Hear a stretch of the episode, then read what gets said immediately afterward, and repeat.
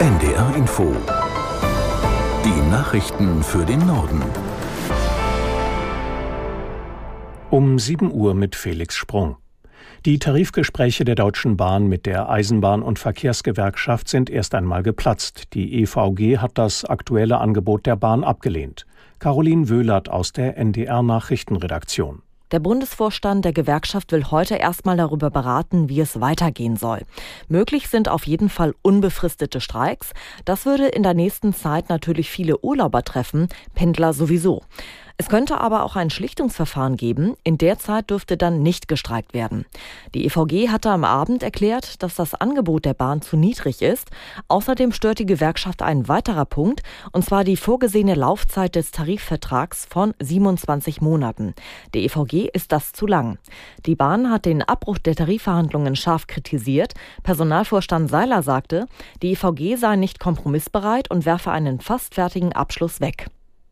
Vor der kanadischen Küste suchen die Rettungsmannschaften weiter mit Hochdruck nach dem verschollenen Titanic-Tauchboot. Sie haben die Hoffnung nicht aufgegeben, die fünf Insassen lebend zu finden, aber die Zeit wird knapp. Claudia Sarra aus Washington mit weiteren Einzelheiten.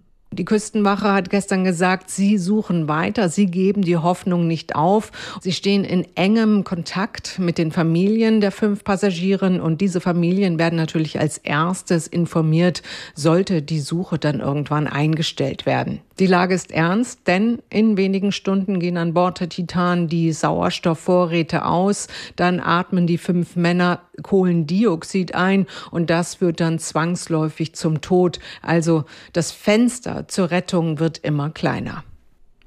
Der Bundestag beschäftigt sich heute zum ersten Mal mit dem Planungsbeschleunigungsgesetz. Die Regelung soll helfen, Bauvorhaben künftig schneller zu planen und umzusetzen. Aus Berlin Torben Ostermann.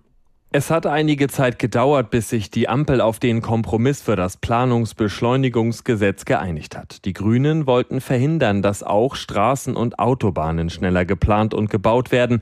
Die FDP sah das anders. Am Ende einigten sich die Spitzen von SPD, Grünen und FDP nach einer 30-stündigen Marathonsitzung Ende März. Heute nun kommt das Gesetz zur ersten Lesung in den Bundestag. Es sieht vor, dass zum Beispiel Bahnstrecken beschleunigt entstehen können. Begründung, sie seien von überragendem öffentlichen Interesse. Welche Auswirkungen wird die geplante Krankenhausreform auf die Patientenversorgung haben? Das hat eine Kommission der Bundesregierung untersuchen lassen. Den Bericht will Bundesgesundheitsminister Lauterbach heute vorstellen. Der Süddeutschen Zeitung liegt das Papier schon vor. Katrin Schirrwagen aus der NDR Nachrichtenredaktion zur Frage, zu welchem Ergebnis die Experten kommen. Sie bestätigen den Bundesgesundheitsminister, der ja sagt, eine Klinikreform werde die Qualität der Behandlungen verbessern, wenn die Krankenhäuser neu organisiert sind und sich mehr spezialisieren.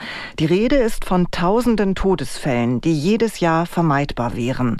Als konkrete Beispiele werden etwa Schlaganfälle und Krebserkrankungen genannt. So könnten jährlich fast 5000 Menschen mehr einen Schlaganfall überleben, wenn alle Betroffenen in den dafür zertifizierten Krankenhäusern behandelt würden und nicht etwa in Kliniken, in denen die Behandlungsqualität nicht den höchsten Standards entspricht. Frauen in Deutschland arbeiten immer länger und erhalten dadurch im Alter höhere Bezüge als noch vor Jahren. Das geht aus Zahlen der deutschen Rentenversicherung hervor, die dem Redaktionsnetzwerk Deutschland vorliegen.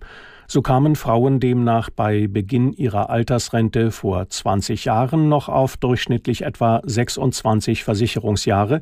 Im vergangenen Jahr waren es dem Bericht zufolge im Schnitt schon mehr als 37 Jahre. Wien ist zum vierten Mal in fünf Jahren zur lebenswertesten Stadt der Welt erklärt worden. In der jährlichen Rangliste der britischen Economist-Gruppe landete die österreichische Hauptstadt erneut auf Platz 1. Auf dem zweiten Rang liegt Kopenhagen, gefolgt von den beiden australischen Städten Melbourne und Sydney.